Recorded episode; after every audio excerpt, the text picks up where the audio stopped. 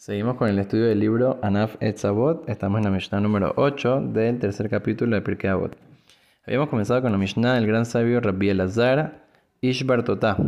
Dice que él solía decir: Tenlo Mishelo, dale a Dios de lo que es suyo, Sheatav Hashelo, porque tú y lo que es tuyo es de él. O sea, que Dios le da a la persona todos sus recursos, le da a la persona su vida, su salud,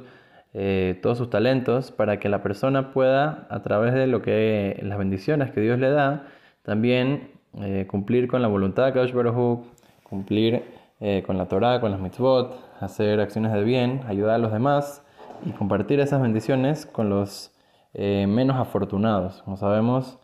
lo que hace Dios es que muchas veces hay gente que necesita por alguna razón pasarla un poco más difícil, digamos, en una situación económica o situación de salud, etc. Pero esa, eh, esa ayuda que le, que le, quiere mandar a esas personas lo manda a través de las personas que tienen eh, más recursos y tienen eh, más posibilidades. Entonces,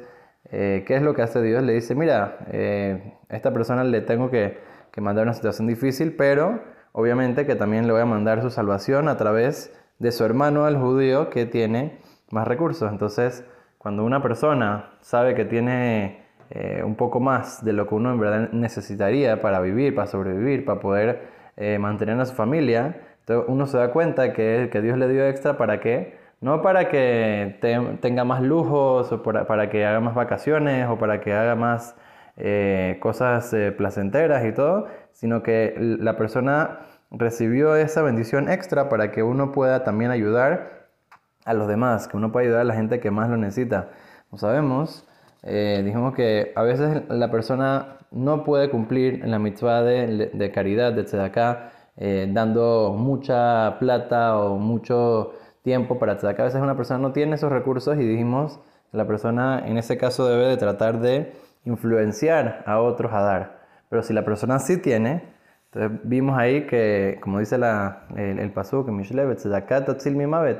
la tzedaká es lo que salva a la persona de la muerte, o sea que es literalmente lo que mantiene a la persona con vida, con salud, y, Dios le sigue dando verajá, es a través de lo que la persona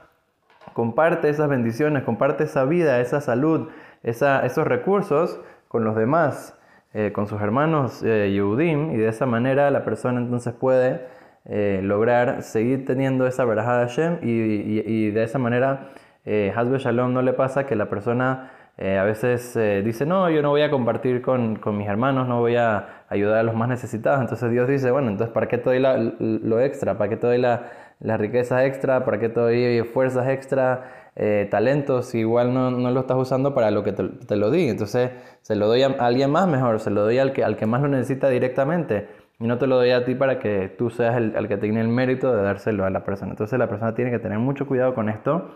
y aprovechar cuando la persona, eh, todas las cosas que la persona tiene, inclusive que a veces uno piensa que no tiene tanto, pero si uno se fija y se da cuenta, uno ve cuánto uno puede ayudar eh, de cual sea la forma de que Dios le ha bendecido a la persona. Dice el eh, gran sabio aquí, de Yosef, en el libro, dice que una persona cuando recibe una riqueza se considera un apotropos. ¿Qué significa apotropos? Entonces, en la Gemara hay un, hay un concepto que significa, hay una persona que es como el encargado de, la, de las riquezas eh, de cierta persona para eh, que esa persona se encargue de repartírsela a sus hijos eh, más adelante o que se, que se la reparta a sus familiares, etc. Entonces es como una persona que está encargada de esa plata, él puede utilizar una parte, pero eh, él no es el dueño de esa plata, sino que eh, él eh, es como el encargado, digamos, de manejar esas finanzas para poder dejársela a sus hijos o a sus familiares, etc. Entonces, ¿qué vemos de aquí? Que la persona es igual en este mundo. Dios considera a la persona como un apotropos, como un, como un encargado, te pone a cargo de que puedas ayudar a la gente más necesitada y te da extra, le da extra a la persona extra bendición para que la persona pueda utilizar eso para compartir y la persona recibe mérito. Pero por otro lado también es, un, es, una, es una prueba muy grande porque como sabemos la persona cuando hace un buen negocio, gana eh, una, una, fortuna, dice, ah, no, yo hice mi esfuerzo, yo tuve la suerte, yo gané, pero la persona no se da cuenta que toda la fuerza viene de Dios y todo lo, lo que, la, inteligencia que uno tiene, que uno piensa que hizo y todo el esfuerzo que uno logró hacer y toda la, la suerte que le vino, por, ¿de dónde, ¿de dónde salió toda esa suerte? ¿De dónde salió todo eso? De Dios, Dios te lo está mandando para algo, no te lo está mandando para que estés eh, utilizándolo en cosas vanidades, en, en cosas pasajeras que no tienen ningún tipo de propósito en este mundo. Te lo está mandando para qué? Para que lo utilices para ayudar a los demás, para que tengas, inclusive que es una prueba, es una prueba difícil, pero cuando la persona la pasa, entonces la persona gana méritos, se acerca a Kaush Baruj y de esa manera son te trae verajá y que así sea Besot Hashem con nosotros, que podamos siempre aprovechar nuestras bendiciones para poder eh, de esa manera conectarnos con Akash Baruj traer verajá, y todo lo bueno para nosotros, nuestras familias y todo el pueblo de Israel. Amén.